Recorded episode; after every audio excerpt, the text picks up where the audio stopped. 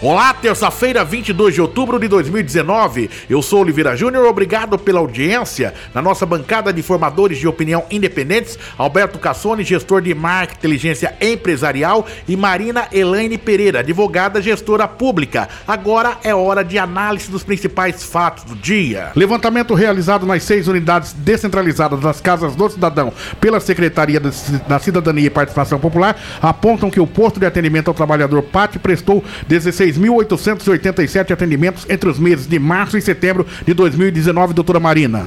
É uma medida muito boa para trazer, né, justamente para facilitar para a população esse acesso dentro das casas do cidadão, não só do pátio, como também de outros serviços. Alberto Cassoni, o Tribunal de Justiça do Estado de São Paulo não acatou o pedido do prefeito de Votorantim, Fernando Oliveira, e manteve em vigor o decreto que inviabiliza a cobrança do estacionamento rotativo na cidade de Votorantim, Zona Azul, suspensa Zona Azul.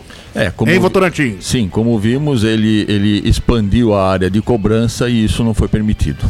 Pontos de ônibus no sentido bairro da área de transferência Itavuvu serão realocados, ou seja, prossegue a obra do BRT lá na zona norte, na Itavuvu. Essa localização aqui é próximo da casa do cidadão da Itavuvu. Aos poucos o BRT vai tá caminhando, tá avançando. vai avançando, né, doutor? É, é, agora está de fato trazendo alguns transtornos, mas eu acredito, a, a longo prazo, né, isso vai ser uma obra que vai beneficiar muito muita população. Foi prorrogado até o dia 29 de novembro o prazo para os contribuintes que receberam carnês do pagamento complementar do IPTU, Imposto Predial Territorial Urbano. Ou seja, era para terminar agora, era para terminar é, dias atrás, foi prorrogado e parece que eu, eu, eu só prorrogo alguma coisa quando eu sinto que a demanda está grande. Com certeza. Apesar que a prefeitura fala que é só 6%.